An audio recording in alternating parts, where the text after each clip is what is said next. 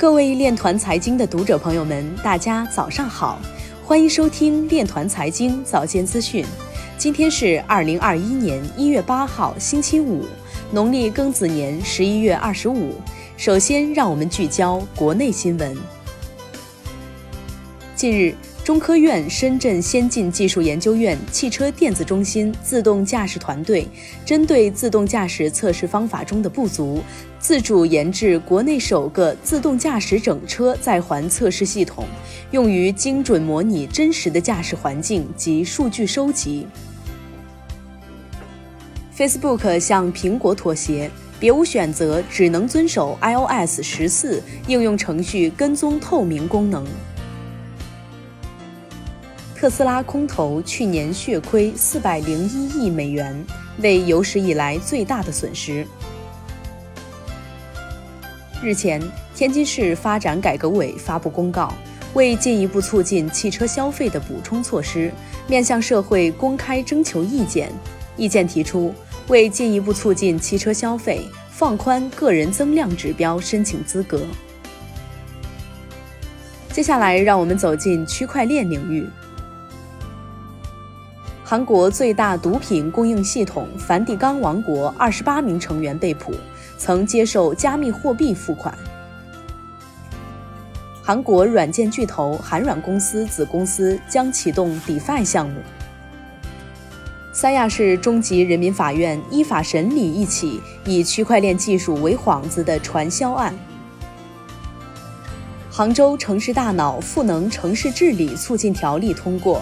推动区块链等技术在中枢的融合应用。富达数字资产表示，金融犯罪执法网络提供评论的时间有限，导致无效的规则对广泛的合规性造成了重大障碍。比特币本周迅速逆转跌势，表明机构投资者并未放弃。美国新闻周刊正面报道比特币，表明公众观念的范式转变。作为工业和信息化部直属的科研事业单位，赛迪正式启动国内首部区块链应用专题纪录片《区块链之路》筹拍工作。上海对外经贸大学刘峰表示，比特币的价格上涨能一定程度上带动整个加密货币产业链的整体估值。李启源表示，牛市总有结束的一天。但不认为熊市会很快到来。一月七号，针对美国联邦货币监管局放宽稳定币使用一事，中国银行原副行长王永利撰文表示：首先，这一声明所指的稳定币不是任意的稳定币，而是指经过监管部门审查通过并接受其持续监管的稳定币。其次，这一举动一方面反映出美国监管部门对支持区块链稳定币创新探索的支持，积极争取在区块链稳定币支付结算方面抢占领先地位，并增强美元国际影响力；同时，也表明其必须将稳定币纳入严格监管的态度。货币金融的创新必须在宏观审慎监管和依法合规的前提下进行。再次。